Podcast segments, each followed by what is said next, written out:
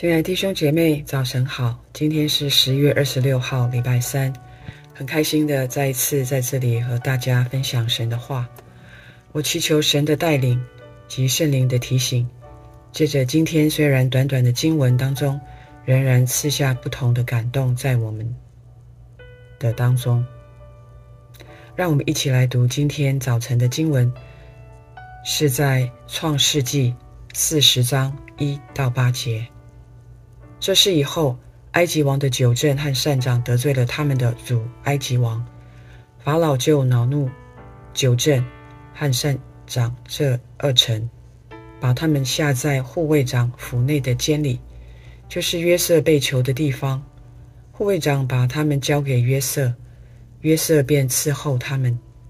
他们有些日子在监里，被囚在监之埃及王的酒政和善长二人。同夜各做一梦，各梦都有讲解。到了早晨，约瑟进到他们那里，见他们有愁闷的样子，他便问法老的二臣，就是与他同囚在他主人府里的，说：他们今日为什么面带愁容呢？他们便对他说：我们个人做了一梦，没有人能解。约瑟说：“解梦不是出于神吗？请你们将梦告诉我。”以上是今天的经节。今天的故事开始于埃及王的酒政和善长。酒政通常是皇帝或法老的亲信大臣，善长只是处理王的膳食。这两个职分还需防备别人下毒药谋害王，因此大部分是由王的亲信出出任的，属于官廷的高官。他们因得罪了埃及王，被下在护卫长府内的监里，也是约瑟被关的地方。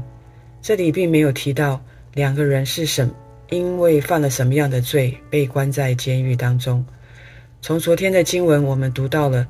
虽然约瑟被冤枉关进了监里，但耶和华与约瑟同在，向他施恩，使他在司狱的眼前蒙恩。司狱就把监里所有的囚犯都交在约瑟的手中。同样的，在今天的经文当中，我们看到护卫长仍然是将这两位犯错的大臣交在约瑟的手中，让他伺候他们有些日子。之后，约瑟看见他们面有愁容的样子，就关心他们愁闷的原因。于是，他们说他们在同夜里各做了一个梦，正为着他们所做的梦发愁，因为没有人能够为他们解梦。约瑟听了，则说：“解梦不是出于神吗？请他们将梦告诉他。”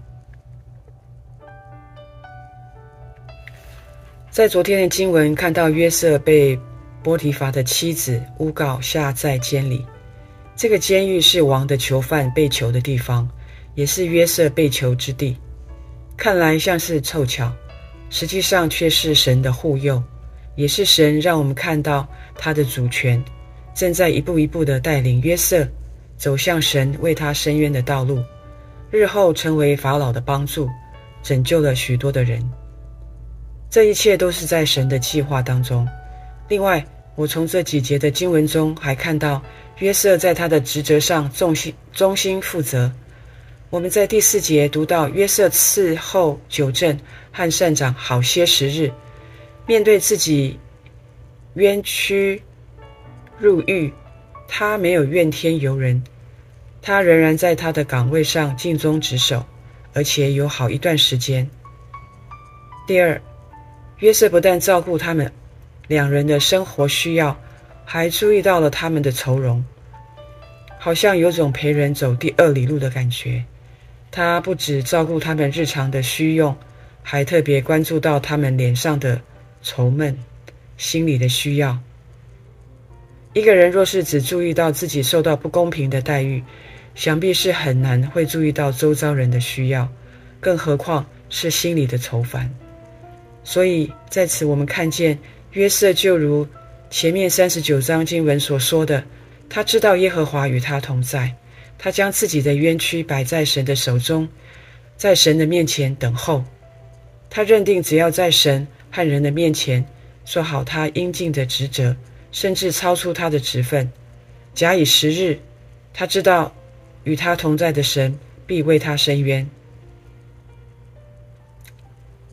在这边有一个反思，在我们的工作职场当中，若是遭到不平的待遇，我会如何面对呢？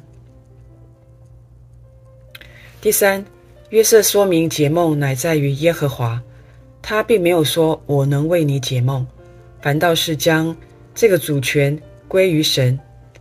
埃及人相信神借着梦对他们说话，而且。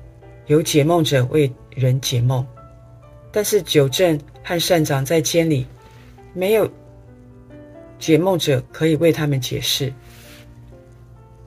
我们在三十七章读到约瑟曾经也做了两个梦，如今因着他对神的信心，使他从做梦者成为解梦者。约瑟必然常常的询问神，也愿意将那个主权。从自己和解梦者的身上转移到神，以至于他能够为九正和善长来解梦，在日后也为法老解解梦。解梦不是出于神吗？